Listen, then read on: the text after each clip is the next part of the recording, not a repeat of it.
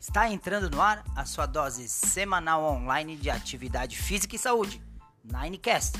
Eu sou o coach Andrezinho e nessa série de 10 episódios eu estarei na presença do coach Luiz Rocha e do coach Fábio Vicente, onde nós estaremos debatendo assuntos relacionados à atividade física e saúde. Aguarde! E hoje, o episódio 6, a gente vai falar o treinamento funcional no tratamento de dores e na reabilitação. É isso aí, galera. Estamos começando mais um Ninecast. Isso, episódio 6. E hoje a gente tem um assunto bem polêmico também. A gente vai abordar uma coisa bem importante. E sejam bem-vindos, galera que está no Instagram também, ali online, vendo a gente ao vivo. Deixe sua pergunta, faça seu comentário. E é isso aí, né, Luiz? Fala galera, sejam todos muito bem-vindos a mais esse episódio do Ninecast. Para quem vem acompanhando a gente aí, a gente já falou sobre o que é o treinamento funcional, já tiramos alguns mitos aí é, sobre o treinamento funcional ser só circuito ou não. Falamos também sobre a parte do funcional bodybuilding. Então, para quem perdeu algum desses episódios, depois volta lá, ouve os que ficaram para trás e continuem acompanhando a gente. Hoje, como o Andrezinho já colocou aí, o assunto mega importante, um mega polêmico também Vamos falar sobre tratamento de dores e reabilitação no treinamento funcional. Acho que a gente vai conseguir trazer muita coisa legal para vocês aí. Passar a bola pro Fábio aqui. Boa tarde, galera. Tudo bem? Como o Luiz já falou, hoje vai ser um assunto bem legal. A gente adora discutir esse tipo de assunto. Espero que vocês tenham um bom proveito do conteúdo que nós temos para passar para vocês. E é isso aí, uma boa tarde a todos e vamos começar. É isso aí, galera. Então, o assunto de hoje é polêmico, o treinamento funcional. A gente vai falar sobre lesões, reabilitação. Isso tudo é importante. Então, dentro desse, a gente já está no sexto episódio. A gente veio construindo um, um formato para que você durante esses outros episódios se fosse conectando cada vez mais sobre o que é o treinamento funcional. Então a gente abordou uh, muita coisa sobre ele, já vocês começaram a ver um leque gigante que ele tem. E agora a gente vai falar um pouquinho do treinamento funcional e dores. Porque a gente tem muita dor, né? A gente vai pegar vários assuntos polêmicos. Até uh, durante essa semana a gente está com um assunto muito polêmico também, relacionado também ao treinamento funcional em partes. E a gente vai estar tá colocando aqui para vocês tudo isso. Pois bem, Uh, o treinamento funcional ele, ele difere muito, uh, como a gente falou dos outros treinamentos, e quando ele é bem aplicado, ele é uma ferramenta de construção, é uma ferramenta onde a gente consegue, através do movimento, uh, tirar dor. Realmente, às vezes a gente brinca, até quando a gente dá curso, a gente faz alguns movimentos e a pessoa já fica boa na hora, a gente fala assim: Meu Deus, isso aí parece milagre. Não é milagre, galera. São ações através do nosso corpo que vão melhorar a dores que a gente possa sentir e a gente pode falar em dor articular, a gente pode falar em dor muscular, a gente pode falar em dor psicossomática, isso mesmo, dor psicossomática também, que é depressão, fibromialgia. a gente tem inúmeros problemas que a gente pode estar trabalhando nisso aí. Então esse assunto de hoje, esse, o Nine, ele vai ser uma, uma pegada mais abrangente nessa questão de dor, que você sente dor, você não consegue dormir, isso não é legal. E uma coisa que eu falo para vocês, eu passei muito tempo com dor, eu fiz uma cirurgia, vai fazer dois anos já. Você não deve se acostumar com a dor. É, foi isso que lá fora a gente ouve muito falar quando a gente vai falar em qualidade de vida, como a gente falou, não em atleta, sim qualidade de vida é você não pode se acostumar com a dor. Então é esse trabalho que a gente quer fazer. E dentro disso a gente veio com esse assunto aí para hoje. Mas até a gente entrar bem no assunto, galera, vou pegar algo que tá bem polêmico aí. Uh, todo mundo tá vendo um vídeo que tá viralizando que uma menina tava praticando CrossFit e ela foi subir na corda, rope climb, que é um movimento que ela sobe na corda utilizando ainda o auxílio dos pés e ela acaba por ter uma fratura de úmero, né? Foi uma fratura. É... Foi uma fratura de úmero. E a gente viu aquilo que a gente já debate, né? Pessoas da nossa mesma classe querendo proibir o crossfit. Uh, se a gente entrar em proibição por causa de lesão, o futebol então ele tem que ser proibido e abolido dentro da de modalidade esportiva. E uh, a gente uh, reabilita aqui joelhos e mais joelhos junto com o Vini, que é o nosso fisioterapeuta, e mais depois no trabalho de, de treinamento de repadronização, atletas de futebol de final de semana, profissional com lesão de joelho. Então a gente tem que parar e pensar que a nossa classe é um pouquinho desunida, né? E a gente precisa estar tá fazendo esse trabalho diferente. A lesão dela, galera, aconteceu talvez por um estresse, não foi por causa de lesão, ela tava subindo. Então, assim, a, a menina tava com controle do movimento, a técnica não tava errada para ela estar tá fazendo. Não tava. Tipo, talvez não era mais adequada, não sei, ela tava conseguindo subir. Se ela conseguiu subir, quer dizer que é uma técnica. Então, não teve um movimento brusco e sim era ou talvez um estresse estava correndo ou a partir desse diagnóstico consegue uh, perceber talvez uma osteopenia precoce né se a gente for ver através disso em vários fatores mas não criticar e querer proibir uma modalidade na verdade o CrossFit é uma marca e agora marca a, a modalidade oficial é o Functional Fitness. Uh, e é isso que a gente quer falar galera. Pessoal, lesões vão ocorrer em todos os lugares. E a Nine ela se preocupa muito em tentar minimizar isso, ou seja, a gente tenta minimizar, pois pode ocorrer por N fatores, descanso, pode ocorrer também pela postura do dia a dia da pessoa e a gente nunca vai saber o, o qual o estado real da pessoa se ela não, se a gente não tiver um monitoramento. Então, e é muito difícil você monitorar grandes grupos, monitorar pessoas do, da vida cotidiana que não vão estar dispostas a, a contribuir com esses dados, né, Luiz? Sim, com certeza. Eu achei muito legal que, em meio a todas essas polêmicas, eu vi uma postagem também aí nessa semana. É, para quem é mais da área aí do fisiculturismo, do bodybuilding, o Fernando Sardinha recentemente rompeu o bíceps levantando um móvel em casa. Então, ah, vou criticar a, a modalidade porque ela é lesiva. Pô, o cara, o cara super forte, competidor, rompeu levantando um móvel em casa. Dá pra parar pra pensar que, pô, a lesão ela pode acontecer por N fatores. A pessoa pode estar andando na rua, ah, não viu um buraquinho, pisou, torceu o pé, quebrou, sei lá. Enfim, não dá para eu julgar uma modalidade inteira por conta de um, de um acaso. E aí querem me proibir essa modalidade por conta disso. É, bom, fugindo um pouco disso, vamos é, deixar isso um pouco pra, de lado. Vamos focar no nosso, no nosso nosso foco principal de hoje, que é o treinamento, no tema principal de hoje, que é o treinamento funcional para reabilitação e tratamento de dores. É, como que funciona? Pensando assim no, no treinamento funcional em si, por que, que ele vai ajudar a aliviar as dores? Por que, que ele vai ajudar na reabilitação? É, um, um dos principais meios que ele vai usar é na questão da correção de problemas de movimento. Então a pessoa muitas vezes ela vai ter essas dores, vai ter essas chances de lesão por ter problemas de movimento, por não estar tá se movimentando adequadamente, por ter perdido padrões de movimentos que ela deveria ter ainda. E aí o treinamento funcional ele atinge justamente nesse ponto. A gente, como a gente usa muito aqui o termo, a gente repadroniza o movimento e aí muitas vezes só nesse nessa função de repadronização a gente já consegue tirar muitas dores. É... Assim, ó, a, o que a gente vai fazer, vocês vão ver, vai ficar bem bacana, galera. É o seguinte, nós vamos elencar aqui, porque é tanta coisa pra gente falar sobre lesão. E a gente vai começar elencando as dores articulares, né? E aí as principais dores que a gente sente, né? Que é, a gente vai começar por joelho, depois a gente vai falar de coluna. E vocês vão entender por que, que a gente vai falar primeiro joelho, coluna e a gente vai falar de ombro também, porque hoje a gente não pode deixar de lado. Mas são assuntos principais e que vocês vão ficar bem interessados em saber. E isso é bem importante. E dentro disso, uh, você vai ter um norte para entender o seu corpo, né? E durante, acho que no Ninecast a gente vai fazer você tentar entender um pouquinho o seu corpo porque ele dá sinais, né? E a gente tem aqui, a gente fala que a nossa biomecânica no treinamento funcional é simples e objetiva.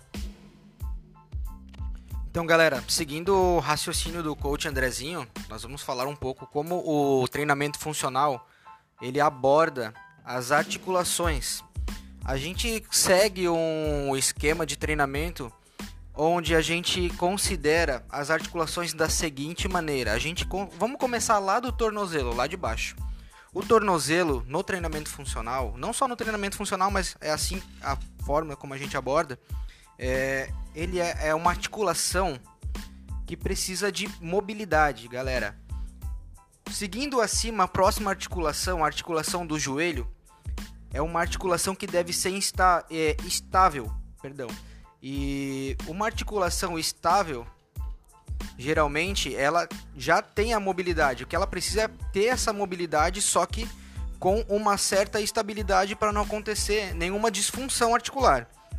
O quadril, diferente do joelho, ele já é uma articulação de mobilidade. Região lombar é uma região que deve ser estável. Região torácica, ela é uma região que deve ser móvel. A escápula é uma articulação escápulo-torácica, ela deve ser estável e a articulação glenohumeral, ou seja, a articulação do ombro, ela deve ter mobilidade.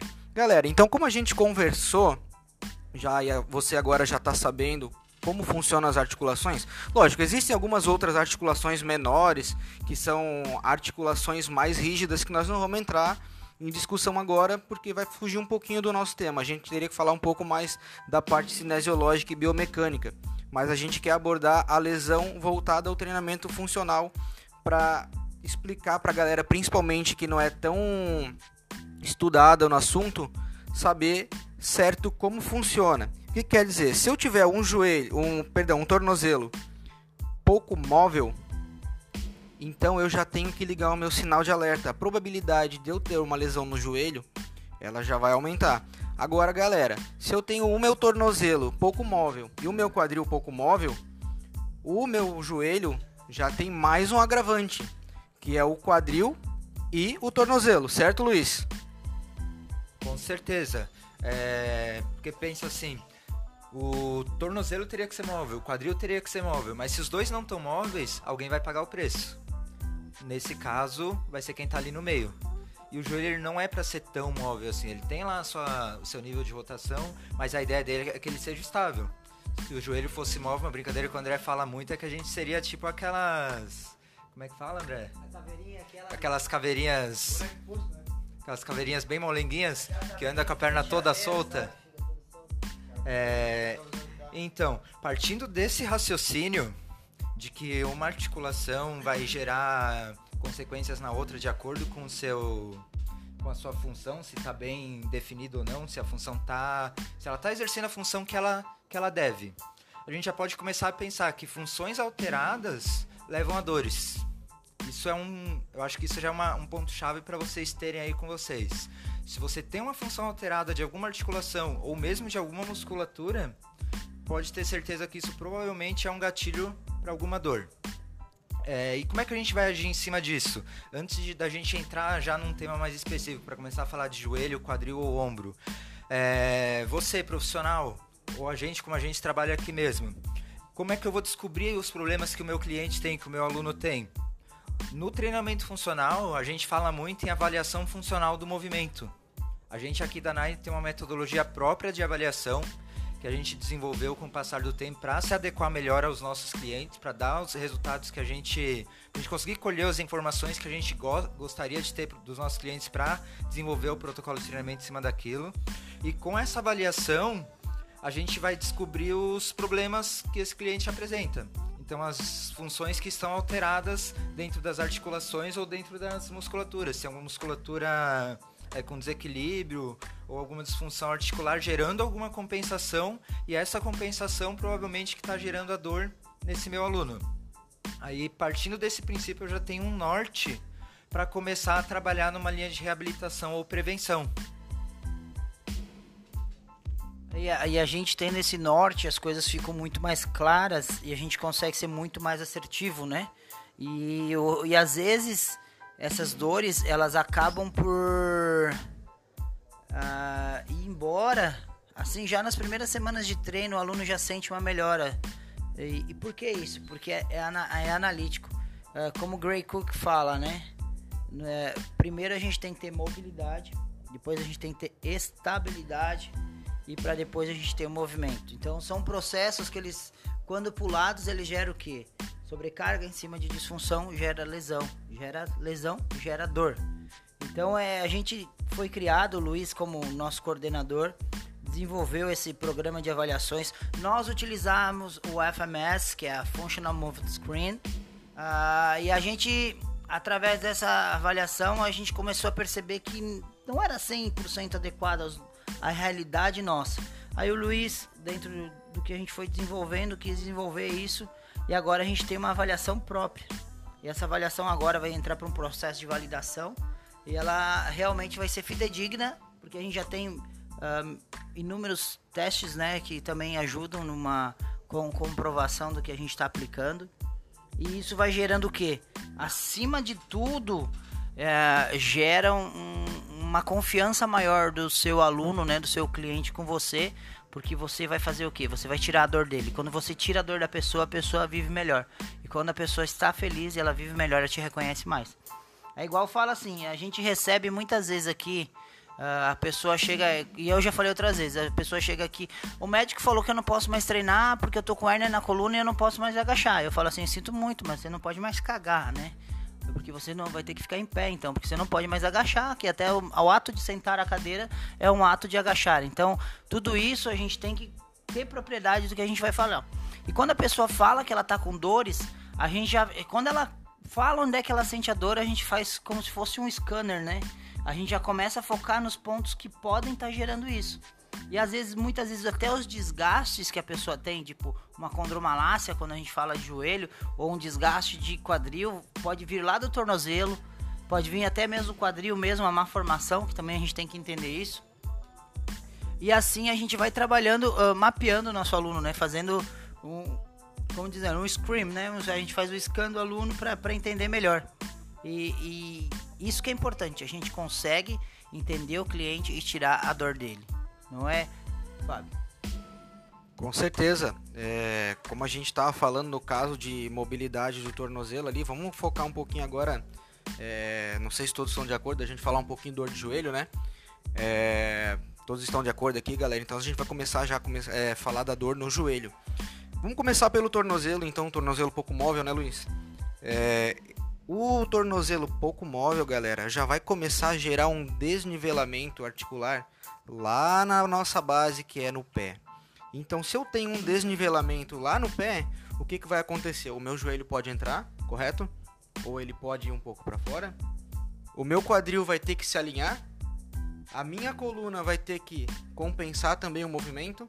Consequentemente, lá em cima na torácica e na escápula, eu vou compensar mais um pouquinho o movimento e ainda no pescoço. Então, olha só. Se eu já não tiver mobilidade no tornozelo, olha quantos problemas podem acarretar no meu corpo. Eu posso ter problema de joelho, de coluna e de cervical ainda. Sem contar algumas instabilidades que vão gerar problema de ombro também, né?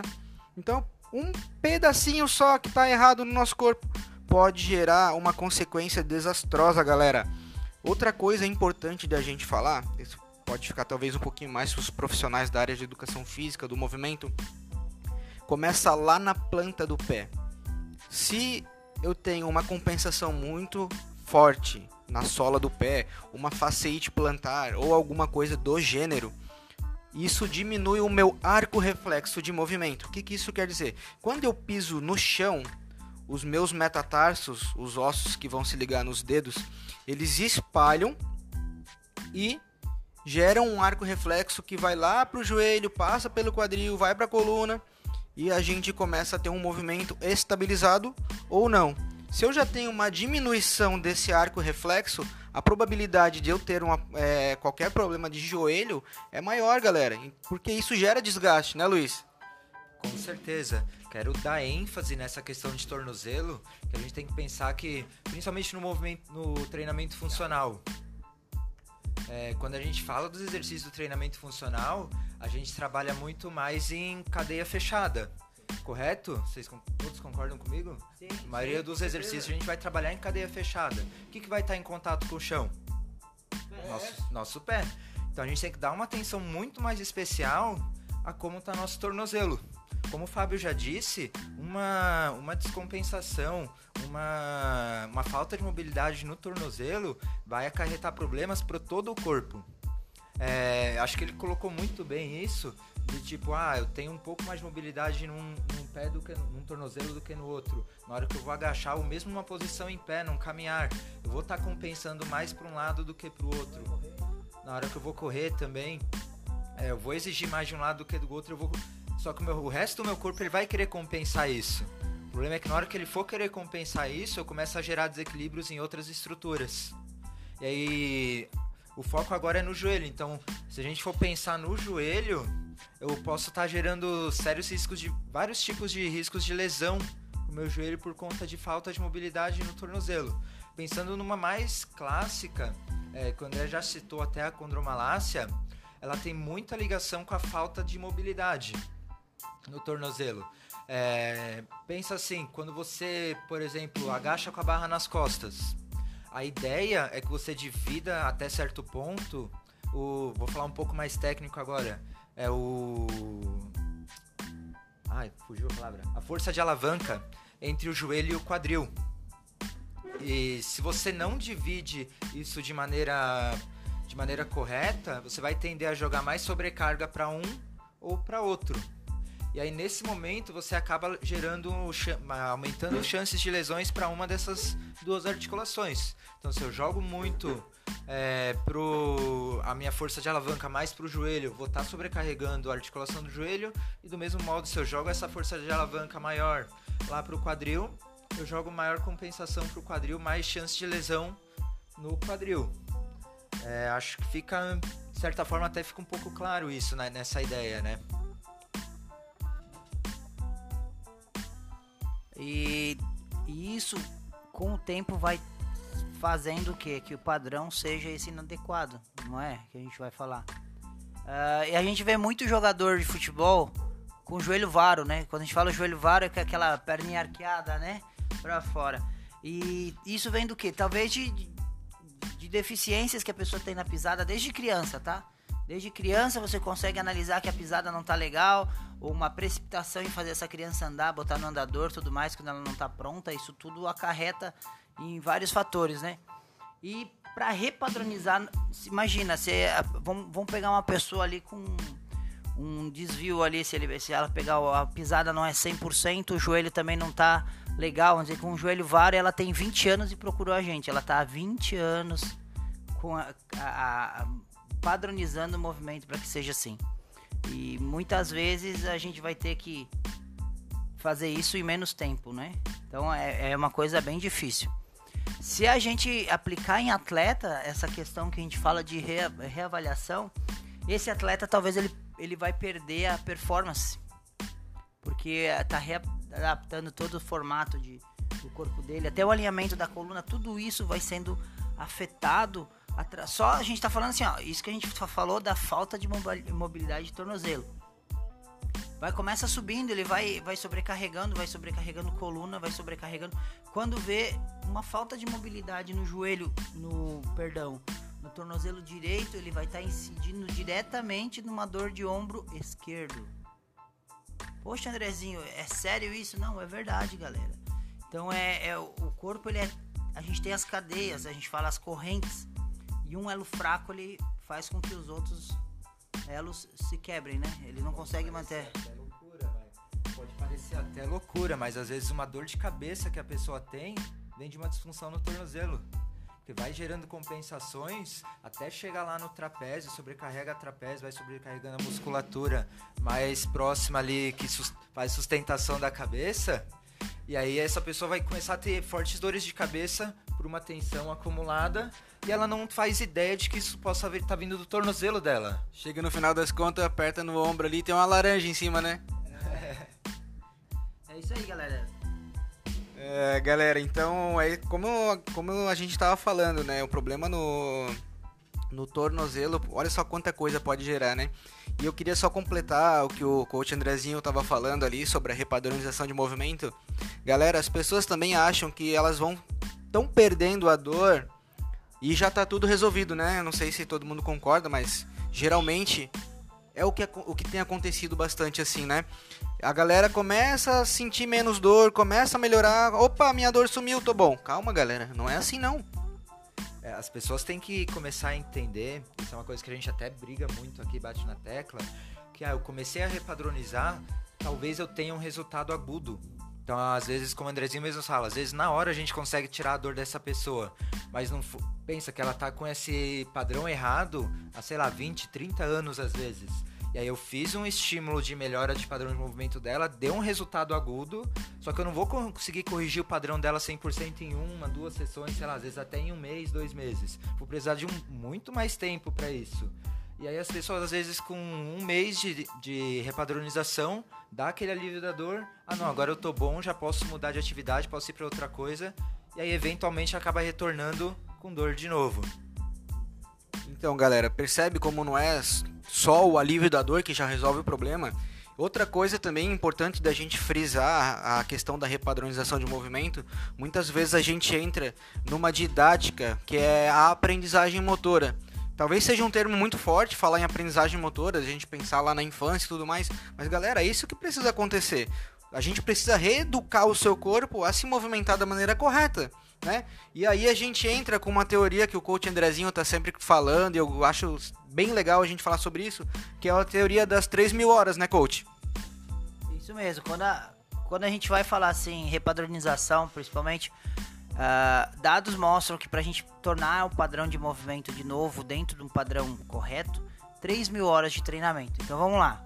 A pessoa chega para você, ela te procura uh, ah, para você treinar ela. São 3 mil horas. Então, assim, quando você vai aplicar o treinamento, você já tem que começar a analisar que você. Quanto mais merda você fizer, pior vai ser, né? A gente fala assim, né? Quando, desculpa falar merda, mas assim, o trabalho fala falar bem, bem claro assim. A gente tem que cuidar o que a gente vai fazer, porque, por exemplo, é igual eu falo, eu avalio as pessoas muitas vezes que querem começar no levantamento de peso e se elas não têm uma capacidade dentro da mobilidade que eu acho necessária, eu já mando fazer repadronização no funcional. Por quê? Porque depois eu vou ter o dobro de trabalho. Porque eu vou ensinar o padrão do levantamento de peso, ela vai chegar a um ponto que ela vai evoluir, depois quando a gente botar a carga, vai limitar onde? Na deficiência dela. Aí ela vai pegar um padrão inadequado, aí depois eu tenho que restartar tudo de novo, são 3 mil horas, e, e eu não tenho tempo para isso. Então a gente procura sempre ser muito sincero e muito correto. Se a pessoa fez um padrão de movimento que a gente sabe que pode correr um risco, a gente realmente tira do CrossFit e manda fazer funcional. Manda a gente reabilitar. Por quê? Porque o CrossFit machucar. Não, é porque ele não vai estar pronto para receber os movimentos. Não é que o CrossFit lesiona, é que ele naquele momento é isso que eu falo que as pessoas têm que entender. Não é o CrossFit que machuca. É a pessoa que às vezes ela não está preparada e a realidade brasileira não é uma realidade igual uma realidade que a gente vai pegar de países mais desenvolvidos, onde a educação física a pessoa teve uma vivência motora, de aprendizagem motora muito grande na infância, passou por uma ginástica natural, uma ginástica artística. Um, uh, lá os estímulos são diferentes, pessoal. Não adianta dizer, é a realidade. Então, assim, aí você quer aplicar realmente tudo que você aprende uh, num curso e aplicar para as pessoas. Tem que entender que as pessoas não são normais. As pessoas às vezes são sedentárias e não têm uma aprendizagem motora. E você aplicar um treino de alta intensidade fantástico, que é o CrossFit, uma pessoa que não tem essa capacidade, o que, que ela vai fazer? Ela vai se machucar. E é só que a gente aqui também, até dentro do treinamento funcional, do Functional Fitness, que é o CrossFit, né? A gente também se preocupa nisso. E a gente tem uma forma de base onde a gente periodiza a, treino agora de crossfit também, tá? Para falar para vocês. Então é isso que vocês têm que entender. A gente tá preocupado em tirar a lesão. A gente, e, tipo, não dar a lesão, em prevenir a lesão. E, e, e isso só ocorre com uma estruturação. E essa estruturação ela, ela é chata. Ela, o aluno, às vezes, você vai perder aluno. Se você quer fazer o certo, você tem que estar tá pronto. Que você vai ter que comprar como sua verdade. E você tem que ser convicto do que você vai fazer. E muitas vezes você vai perder alunos. Por quê? Porque uma pessoa vai prometer algo que ele não vai cumprir, que essa pessoa vai machucar. E, e só que a, a, convicção do que você vai fazer, você tá sempre com a ideia de que você tá fazendo certo. Não é, Fábio? Com certeza. Olha, eu tava bem pensando que esse microfone ia vir pra mim mesmo, cara. Porque eu tô indignado essa semana. Cara, então, o problema, André, é que todo mundo acha que entende de exercício, né? Todo mundo acha que entende. Então o médico já vem com a, a, perdão, o aluno já vem com a recomendação do médico que ele não pode fazer agachamento, que ele não pode fazer exercício, é, não pode fazer treinamento funcional, que ele não pode fazer isso, que ele não pode fazer aquilo, que ele tem que fazer hidroginástica porque não tem impacto. E aí, será que tem ou será que não tem impacto? Vamos pensar aí, né, galera? Tem ou não tem impacto na hidroginástica? E então, tô, pelo fato de todo mundo achar que entende de treinamento, a nossa profissão vai ficando cada vez mais defasada. Esses dias mesmo eu estava com um aluno meu, atendendo ele como personal trainer, e tava explicando como ele ia fazer o movimento, né? E tinha um atleta do lado falando para ele assim: "Ó, oh, tu vai fazer assim, assim, assim, porque é assim que dá não sei o que lá e pá, pá, pá, pá, pá. Cara, eu virei de costas para esse cara e eu falei pro meu aluno: "Tá vendo o que ele falou? Tu vai fazer totalmente o contrário do que ele disse, porque quem entende de exercício aqui sou eu. E você tá me pagando para dar o melhor para você", né? Na hora, o que, que a gente precisa fazer? A gente precisa falar com propriedade e desbancar essa pessoa. Não é porque uma pessoa foi atleta que ela entende de exercício. Tem muito atleta aí, vamos colocar em xeque o fisiculturismo, ou então até mesmo o, o crossfit, onde os atletas estão querendo montar planilha, gente. Cara, não existe uma fórmula mágica. Existem seres humanos, né, seres humanos biologicamente diferentes que, que têm necessidades diferentes, não é mesmo, Luiz? Com certeza, só complementando, é, esses atletas muitas vezes o que eles fazem? Eles replicam aquilo que foi passado para eles. Então fica no mesmo volume, na mesma intensidade, sem pensar que a pessoa para quem eles estão replicando às vezes não tem nem condições de é, receber aquele volume, aquela intensidade e aqueles exercícios. Então perde a questão mais básica de prescrição de treinamento, que é a individualidade. É... E, olha só, aí vamos, vamos, vamos, vamos, pensa o seguinte comigo, galera. É igual como, como a gente tá falando assim dos atletas. Um atleta talvez ele seria muito bom para treinar um outro atleta, porque a, a pessoa vai só replicar o que ele fez com ele e de alguma forma vai dar certo. Agora vamos pegar assim, a pessoa quer treinar como atleta, né? A pessoa quer, procura a pessoa que é atleta porque o corpo é mais bonito, né? Vão, muitas vezes é por isso. Só que, porém, você é uma pessoa que você trabalha uh, sete horas sentado. Dessas sete horas que você está sentado, uh, a cada uma hora, você, um, por exemplo, um, um dentista, ele acaba por fazer uma má postura no, no posicionamento da coluna partindo até da, da parte cervical, a gente vai pegar a torácica, aí vai chegar na lombar. E essa pessoa não tem um padrão adequado. E ela vai tentar treinar como um atleta. O que, que vai acontecer? Lesão. Porque aí nós vamos ter dois pontos provavelmente que vão estar tá com problemas. Agora vocês vão entrar porque a gente vai cair na coluna agora através do meu link que eu peguei aqui. Uh, que é o seguinte. A gente está vindo que se ele fica sentado, provavelmente ele não se alonga durante esse período. Então ele já vai ter um encurtamento da musculatura mais profunda, ilipsoas, os flexores profundos do quadril e vai gerar o que? Uma falta de mobilidade de quadril. Quando falta mobilidade de quadril, onde é que vai surgir a, a, a dor? Na parte lombar, porque a lombar é a estabilidade. Depois do joelho a gente sempre vem com a lombar com estabilidade. E pela posicionamento que ela fica, que muitas vezes é um posicionamento sifótico, porque ela tem que a, alcançar o dente para analisar o, o, aluno, ela fica numa posição meia sifótica, que é, é fazer uma, arquear a coluna, né? Vamos falar assim para a pessoa arredondar a coluna, falar para as pessoas melhores. E isso gera uma falta de mobilidade torácica. Quando a gente tem a falta, olha só, dois pontos desses com falta de mobilidade, a lombar vai tentar trabalhar. E o que vai acontecer? Geralmente, pessoas que trabalham muito tempo sentadas, quando ela tem um diagnóstico de hérnia, vem da onde? L5, S1 ou L4, L5? Por quê? Porque justamente isso tá, tá exercendo a gravidade está incidindo onde não é para cair, porque é muito tempo sentado. Por que, que antigamente a pessoa não tinha tanta lesão na coluna, né? Porque ficava em pé. O, os homens da caverna vezes corriam o tempo inteiro, então tu pode ver, eles não tinham uh, lesões na coluna, se a gente for ver. Só se era por excesso de carga, porque também não tinha discernimento para essas coisas. Então, essas, esses questionamentos em você saber o que, que você vai aplicar, entender a profissão, o trabalho de cada um, isso é importante. Por exemplo, o, o, essa é uma lesão corriqueira, porque a gente pega de, meu Deus, as pessoas chegam pra gente com diagnóstico de hérnia de disco, vem a hérnia L4, L5, L5, S1, ou as duas juntas, né? Ou subindo até para uma L3, L4. E isso mostra o que? Que a pessoa provavelmente trabalha muito tempo sentada. Porque a gravidade está lá e está incidindo. Ou até mesmo uma espondilólise, uma espondilolistese, é, pelo fato da, da coluna estar tá sempre querendo compre, é, hiper solicitado. É, galera, outra coisa também importante a gente frisar aqui, ó, a lombar precisa se movimentar para compensar os movimentos de um quadril pouco móvel, né? Então, galera, a questão da Energy Disco é uma coisa que eu gosto bastante, eu venho estudando há bastante tempo. E estudos já comprovam, né, no caso de uma hérnia mais feia, não estou falando de abaulamento, porque a hérnia ainda não está extrusa quando você tem um abaulamento é, discal, mas em caso de extrusão, tem vários artigos reportando uma reabsorção espontânea desse disco extruso. Através do que, galera?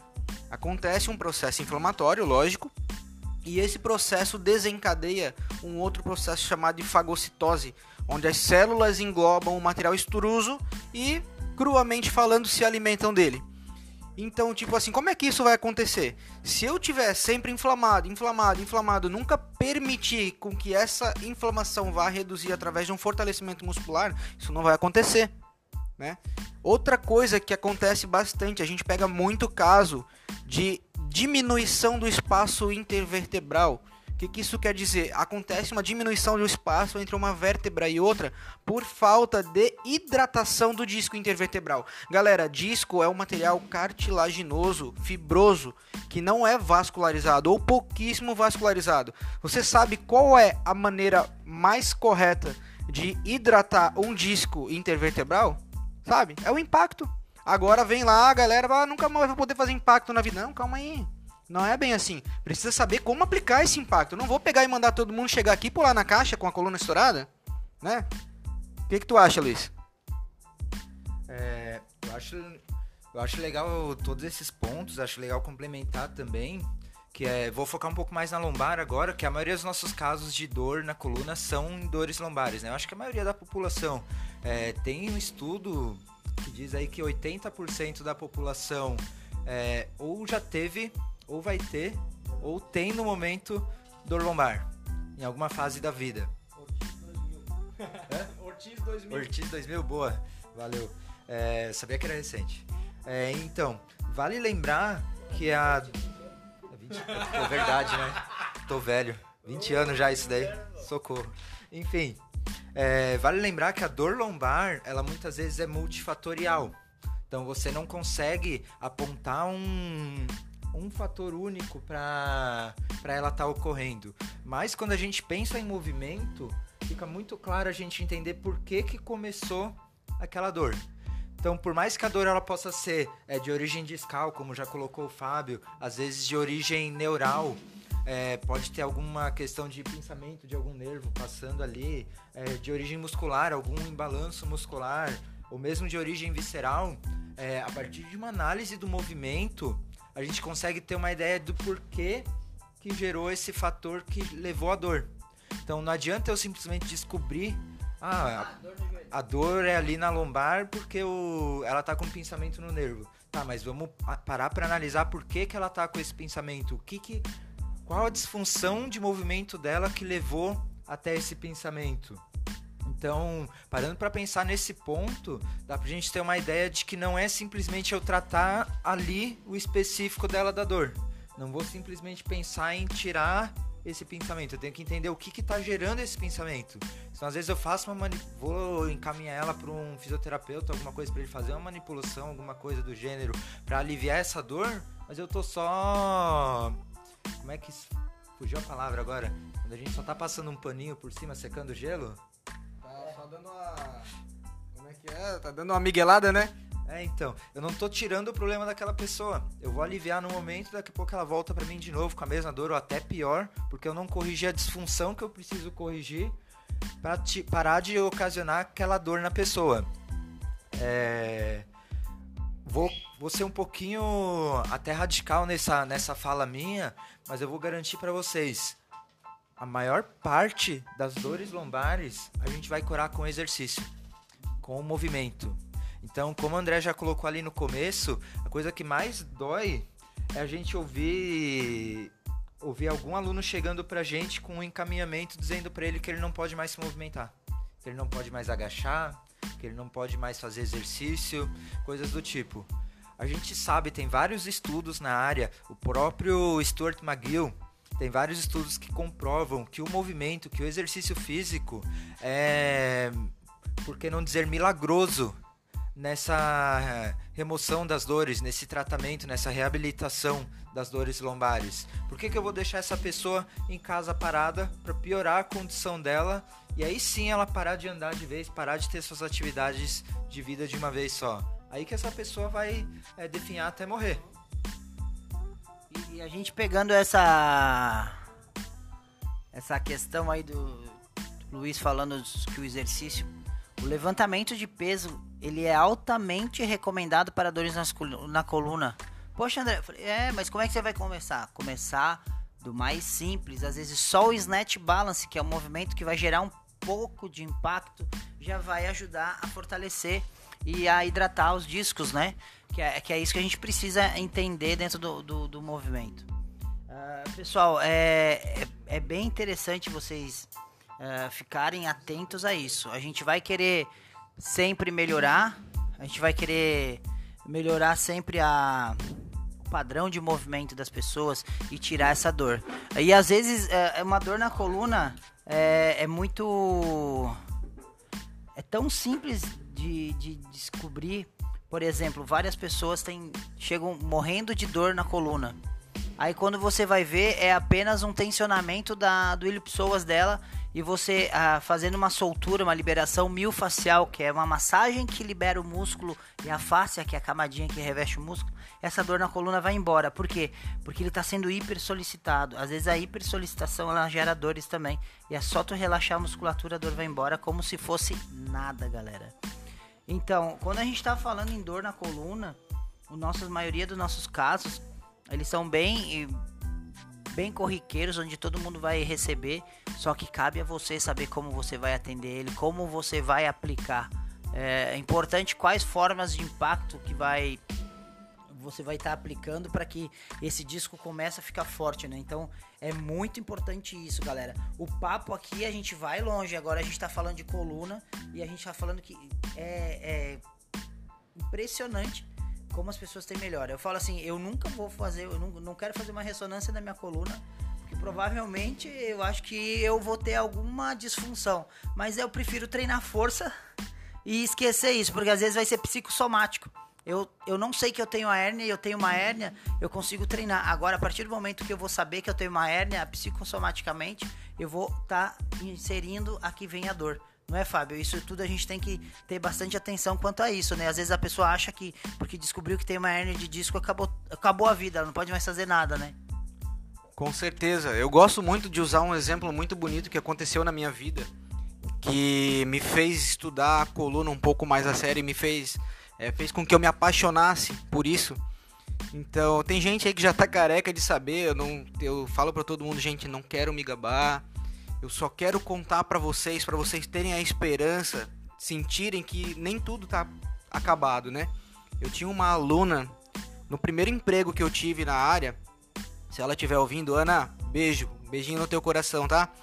É, cara, ela ficou seis meses de cama antes de procurar o treinamento.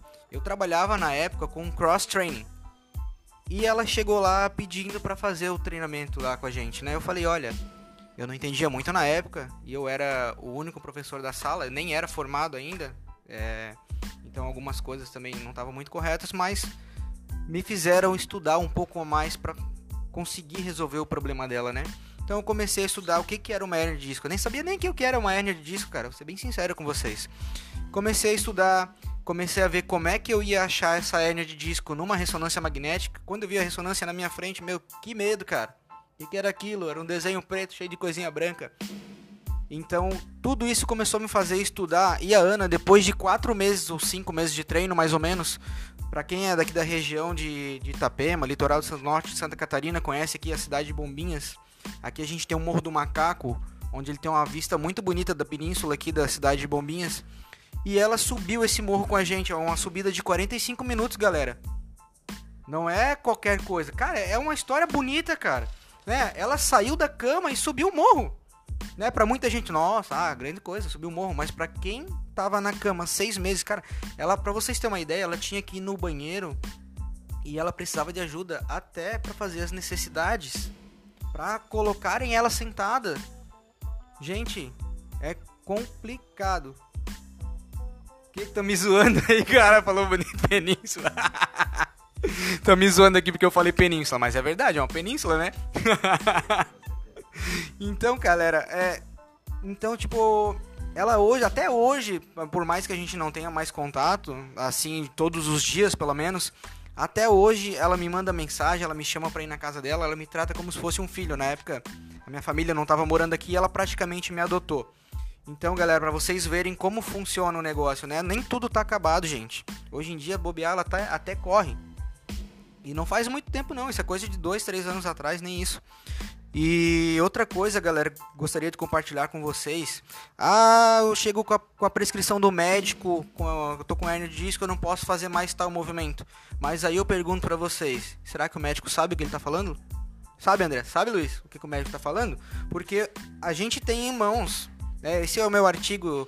A gente, todo mundo tem alguma coisa que gosta do lado da cama na cabeceira, né? E esse é o, é o meu artigo de sorte, o meu artigo que eu gosto muito, é o meu preferido o título é Low Back Pain Movement Considerations for Exercise and Training. Ah! Viu? Tô pegando amanhã. E ele é do autor Honey e colaboradores, do ano de 2013, galera. Então, nesse artigo, ele fala sobre preferência direcional. Você sabia que as pessoas que têm dores na coluna, não estou falando especificamente da hérnia, mas podemos entrar também no assunto. Elas têm uma preferência direcional ou elas têm um plano de movimento onde elas se sentem mais seguras e o treinamento para ela nesse plano vai ser mais efetivo e que a gente precisa contrabalancear esses planos de direção. Por exemplo, algumas pessoas vão preferir fazer uma flexão da parte torácica da coluna, enquanto outras vão preferir fazer uma extensão. Não porque elas preferem o movimento, mas é porque se adequa mais às necessidades delas, justamente por aquilo que o Luiz falou, pelo fato da causa da dor ser multifatorial. É, aproveitar até o gancho, né? Mandar um abraço aí pro Claudio Novelli, nosso amigo de longa data aqui do. Mais do Andrezinho do que meu até. Tive a oportunidade de ter alguns contatos com ele, trocar algumas ideias. Foi meu professor na pós-graduação. Ele tocava muito nesse ponto da gente conseguir atingir é, essa pessoa por outros planos, às vezes a gente pensa alguns outros, alguns treinamentos mais convencionais, a gente fica muito atrelado a planos simples de trabalho. Então, eu vou trabalhar só num plano frontal, só num plano sagital e às vezes esse plano não é adequado para essa pessoa. Às vezes eu vou ter que contornar, às vezes misturando mais de um plano ou trabalhando algum outro, em algum outro plano que fique mais confortável para essa pessoa, para conseguir recuperar ela, para conseguir trabalhar num é gerar para essa pessoa o fortalecimento que ela precisa em determinada, é, é, determinada musculatura ou soltar determinada articulação. É, mas se eu ficar focado em um único plano, eu vou estar tá piorando a situação dessa pessoa às vezes. Porque essa pessoa não tem condições de trabalhar só naquele plano. E aí, nesse ponto, alguns treinamentos pecam ainda. Alguns treinamentos mais convencionais. E aí, o treinamento funcional, nesse sentido, é, vem voando, atropelando todo mundo, que a gente não considera um plano único na hora de executar os movimentos. A gente fala muito em trabalho tridimensional, multiplanar, então, multiplanar tridimensional. A gente vai atingir é, a pessoa no que ela faz no dia a dia. Ninguém é um robozinho, ninguém age como Robocop no dia a dia, né? Primeiro, primeiro um plano, depois o outro. É, eu acho que legal a gente sair um pouquinho de coluna agora Vamos subir pro ombro já. Eu já vou lançar no ombro assim uma polêmica que eu que eu tenho que é bem grande assim, que é hoje em dia se a gente parar para pensar, a gente foca às vezes muito ainda em coluna, mas vem uma leva muito grande de gente com problema no ombro, com dor no ombro, pensamento no ombro. Por que será isso? Por que será que vem acontecendo muito isso? É, eu coloco a questão: será que as pessoas estão prontas para receberem determinados movimentos, principalmente aqueles que exigem uma colocação de carga acima da cabeça ou mesmo suspensão? Será que as pessoas possuem mobilidade é, articular e estabilidade suficiente para tais movimentos? Como é que será que a gente poderia trabalhar para chegar nesses movimentos ou para eu conseguir dar o estímulo que a pessoa precisa sem correr o risco de gerar essas dores nos ombros. Eu acredito que a maioria de vocês ou já teve ou pelo menos conhece alguém que teve aquela dorzinha de agulhamento no ombro, aquele pensamentozinho bem na frente do ombro ou ali mais para lateral. Fica o questionamento: como será que eu posso trabalhar com essas pessoas? Como é que eu vou desenvolver um plano de treinamento para aliviar essas dores ou melhor, para prevenir essas dores? Galera, então, seguindo o, o, pensamento do Luiz, a gente pensa no ombro como se ele fosse uma roda de um carro patinando na neve. Ao contrário do quadril, onde tem um certo encaixe. A gente diz que a articulação do quadril é uma, é uma articulação é, de soquete, né? Na verdade. Então, a articulação do ombro é diferente. A cavidade glenoide, que é onde o húmero utiliza a cabeça do húmero para rodar o nosso ombro, ela é menos de um terço do tamanho da cabeça do húmero. Então, a chance de acontecer uma instabilidade ali é muito grande. E quais são os músculos que estabilizam esse ombro, né? Todo mundo já treinou algum dia na academia e nem sabia por que estava fazendo, mas são os músculos do manguito rotador. Eles que puxam o ombro um pouquinho mais para cima, um pouquinho mais para baixo, um pouquinho mais para frente, um pouquinho mais para trás. E o segredo para um bom tratamento dos ombros, além da estabilidade articular, é o centramento articular do ombro. Pô, vocês querem falar de ombro? Então vamos falar de ombro. Não, galera, eu, eu sou uma pessoa que eu sofri durante um ano e meio, treinava com dores, com lesão. Uh, depois eu fiz. Foi necessário fazer uma cromoplastia, que é a, raspar a, a, parte do acrômio, que ela era de tipo 2. Tipo 2 é tipo um ganchinho. Tipo 3 é bem mais ganchoso e o padrão é o tipo 1. Aí vem esse questionamento, né? A gente tem toda, toda a questão do manguito rotador, o supraespinhoso, infraespinhoso, é, redondo menor, a gente tem o serrátil também, que ninguém fala muito, o serrátil. E, e, a questão escapular também, saber se a nossa escápula ela está com uma cinesia perante, perante a outra, né? Ou ela, ela está fazendo uma discinesia quando ela não consegue ter o mesmo movimento. Isso vai alterando os padrões do ombro. No meu caso, eu tinha pensamento, tinha uma tenossinovite da cabeça longa do bíceps, um rompimento parcial de supraespinhoso, e uma, ten, uma tendinite também. E através do, dos movimentos que eu recuperei, fazendo manguito, fazendo fortalecimento, eu consegui diminuir. Tipo, ah, não tenho mais a questão do, do rompimento do, do supra e do infra. Porém, foi necessário fazer a cromoplastia. Por quê? Esse pensamento ele não ia voltar e eu, com o tempo eu tinha o risco de romper a cabeça longa do bíceps e daí seria um algo muito mais complicado. E quando a gente vai falar em ombro, a gente tem que analisar toda essa questão de cintura escapular, né? No ombro é a nossa articulação mais móvel. E a gente hoje tá, todo mundo quer fazer, se pendurar na barra, todo mundo quer jogar a barra acima da cabeça. Só que tem que entender assim, aonde vai estar tá inserindo essa força, né? Ela vai cair diretamente no ombro. E se a escápula ela não estiver 100% pronta uh, ah, para complementar o movimento, né? O que, que a escápula faz, ela ajuda a complementar o movimento do ombro, ele começa a sofrer impactação e a pessoa diz que dormiu em cima do braço. Normalmente você vai falar assim, olha, eu acho que eu tô com dor no ombro, eu dormi em cima do braço. Não, você nunca dormiu em cima do braço, vai dar dor, galera. Não, não, não, não existe isso. Os processos inflamatórios, eles ocorrem à noite. Durante o dia você tá aquecendo, aí quando você dorme, o processo inflamatório ele fica cada vez mais agudo. E é isso que é importante vocês entenderem. Tem que ter um trabalho de mobilidade. O Luiz sabe que. O Luiz estava aqui, o Fábio ainda não trabalhava. Cara, era uma hora e meia que eu fazia para poder treinar. Treinava bem, bem, sem dor, mas eu já tinha os processos inflamatórios que eles tiveram que ser reduzidos através de uma cromoplastia, que foi uma cirurgia. Hoje, quase dois anos depois, eu treino normalmente. Eu não sinto mais dores. E eu não entendia o porquê como fortalecer esse serrátil. E a gente conseguiu entender o movimento, que foi praticando ele mesmo, que foi o pullover, a gente fazendo com halteres, foi muito benéfico para fazer um trabalho mais profundo para atingir o serrátil. Uh, galera, e assim, quando a gente vai falar em ombro, é uma articulação móvel, ela vai dar dor para ainda mais as pessoas que estão no dia a dia, né, Luiz? Estão sempre com uma. perdendo funções articulares, né, Luiz? Sim, com certeza. É, não é algo hoje em dia tão natural pra gente a gente pensar em elevar cargas acima da cabeça e ficar suspenso. É, mesmo para as crianças hoje em dia. Eu acho que vou até entregar um pouquinho da idade, mas na minha época, assim, era muito mais comum a gente ver muitas crianças em parquinhos se pendurando e virando de ponta cabeça e tudo mais. Hoje em dia, a gente olha para a criançada, no geral, elas estão sentadas no celular em posição cifótica e assim vão se desenvolvendo. Isso eu falo hoje em dia, mas é que eu tô meio velhinho, mas a gente pode pensar de uns 15 anos para cá. Foi da, daquele boom maior assim de tecnologia quando começou a soltar celular, tablet na mão de criança e tudo mais. E, meu, essa pessoa vai, vai começar a crescer, vai se desenvolver com essa tendência, a posição se forte, com o ombro rodado à frente, é, sobrecarga, peitoral encurtado, trapézio sobrecarregado. E aí você vai começar a querer colocar essa pessoa para empurrar para cima da cabeça. Como o André já colocou ali a questão da escápula, é... a escápula ela vai ter que trabalhar para dar essa liberdade de movimento para a pessoa. Então é muito importante a gente pensar em trabalhar para ajustar isso.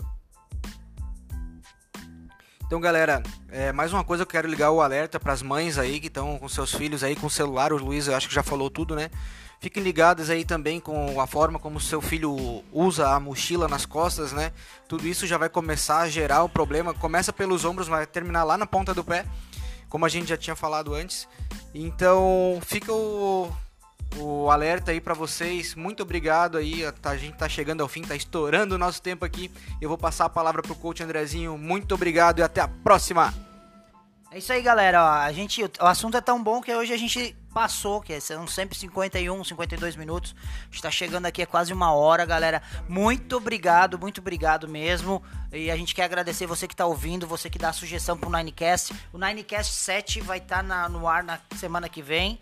E nós vamos fazer o que? A gente está esperando você para você mandar qual o assunto que a gente vai estar tá trabalhando.